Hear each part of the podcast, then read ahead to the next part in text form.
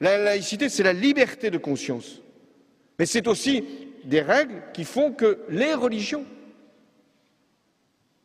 n'ont pas leur place dans l'école. Ce qui n'empêche pas qu'il y ait un enseignement laïque des religions.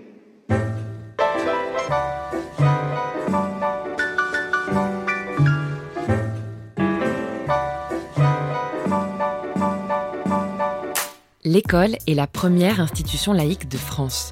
Laïque, c'est-à-dire théoriquement séparée de la religion et neutre par rapport aux croyances. Si l'école est laïque, pour autant le fait religieux n'est pas totalement absent de la vie scolaire. Les élèves viennent à l'école avec leurs croyances, leurs idées sur les religions, et une des missions des enseignants, c'est justement de les aider à réfléchir, à raisonner, à aborder toutes ces questions sous l'angle de la connaissance. Mais cet enseignement n'est pas toujours évident et pose de nombreuses questions. Alors comment enseigner les faits religieux dans l'école laïque? Pour le savoir, nous avons mené l'enquête.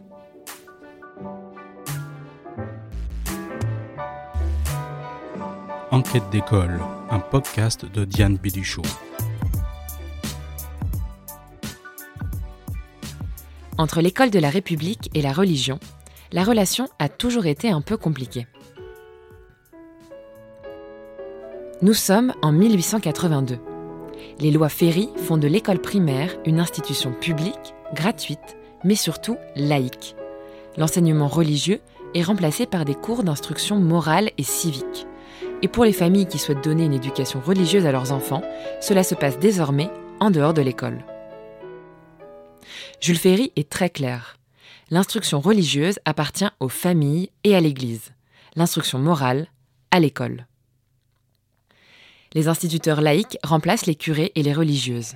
C'est l'époque des hussards noirs de la République, des instituteurs dévoués et engagés, et surtout anticléricaux, à l'image du père de Marcel Pagnol. Jules va à la messe. Et alors? Tous les dimanches, je sais. Mais tu sais pas tout. Il communique deux fois par mois. Quoi? Un homme qui entre dans notre famille. Un homme de 37 ans et qui a fait son droit, hein? Un fonctionnaire de la République. Joseph, déjà que t'as pas voulu entrer dans l'église le jour de leur mariage. Oh Jules pourrait se fâcher. Et je le comprends. Avec la loi de 1905 qui déclare la séparation de l'Église et de l'État, la neutralité scolaire s'accentue. Les cérémonies religieuses sont interdites des écoles. Les emblèmes sont décrochés des murs. Dans les années 1950, l'école et ses fonctionnaires sont les emblèmes de la laïcité. Une laïcité qui se construit d'abord contre l'Église chrétienne, comme l'explique l'historien Antoine Prost. Euh, à la fin des années 50, je tiens d'un professeur d'école normale qu'il avait constaté chez, ses élèves, euh, des institutrices catholiques pouvaient encore se voir refuser la communion par un curé. Car pour un curé, dans ce, pays-là, quand on est catholique, on n'est pas instituteur laïque. Et inversement, euh, les inspecteurs primaires n'acceptaient pas qu'un instituteur aille à la messe dans le village où il était en poste. C'était contraire à la conception de la laïcité. L'unique région qui n'est pas marquée par la séparation de l'Église et de l'État, c'est l'Alsace-Moselle, où aujourd'hui encore, avec le régime concordataire, l'enseignement de la religion ou de la morale fait partie des programmes. Mais dans le reste de la France, les religions ont été mises à la porte de l'école. Cette sacrée république qui dit oui. Fille aînée de l'Église et de la Convention, elle serait bien heureuse que ses maîtres la laissent libre de faire l'amour et d'aller à la messe dans le... C'est au début des années 1990 que la question de la religion et de la laïcité à l'école revient sur le devant de la scène. Collège Gabriel Avès de Creil. 870 élèves, 25 nationalités s'y côtoient. Depuis la rentrée, le principal se débat avec la communauté juive. Il y a alors cours le samedi, jour de Shabbat, mais Ernest Chénier reste ferme. Puis à l'automne, trois adolescentes musulmanes apparaissent voilées. Le principal les exclut temporairement. Nous avons différents cultes, nous traitons tout le monde suivant le principe d'égalité. Il serait donc pas concevable de voir un élève avec une croix à l'intérieur d'une classe Ni une croix, ni une croix gammée, euh, ni une faucille, ni un marteau, ni une rose, ni quoi que ce soit d'autre. L'événement fait la une des journaux. En 1989, trois collégiennes sont exclues de leur collège de Creil parce qu'elles refusent d'enlever leur voile en classe. Un événement très médiatisé qui vient questionner l'application de la laïcité dans l'enceinte de l'école.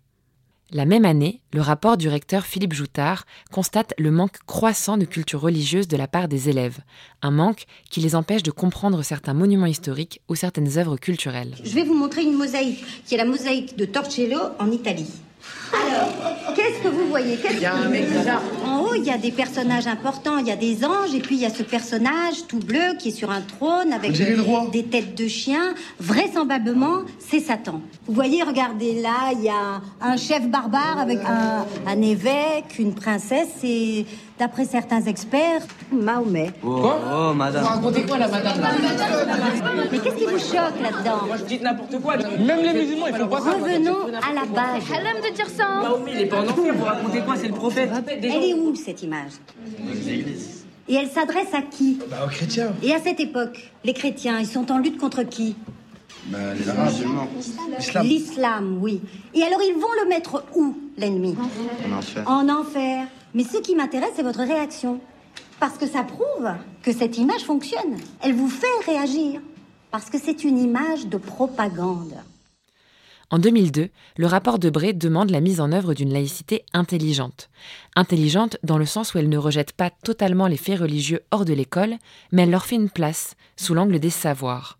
La même année est créé l'Institut européen en sciences des religions, dirigé par Isabelle Saint-Martin. À l'école, on doit pouvoir en parler en les situant, en mettant de la distance dans une perspective historique, géographique, en littérature, en philosophie.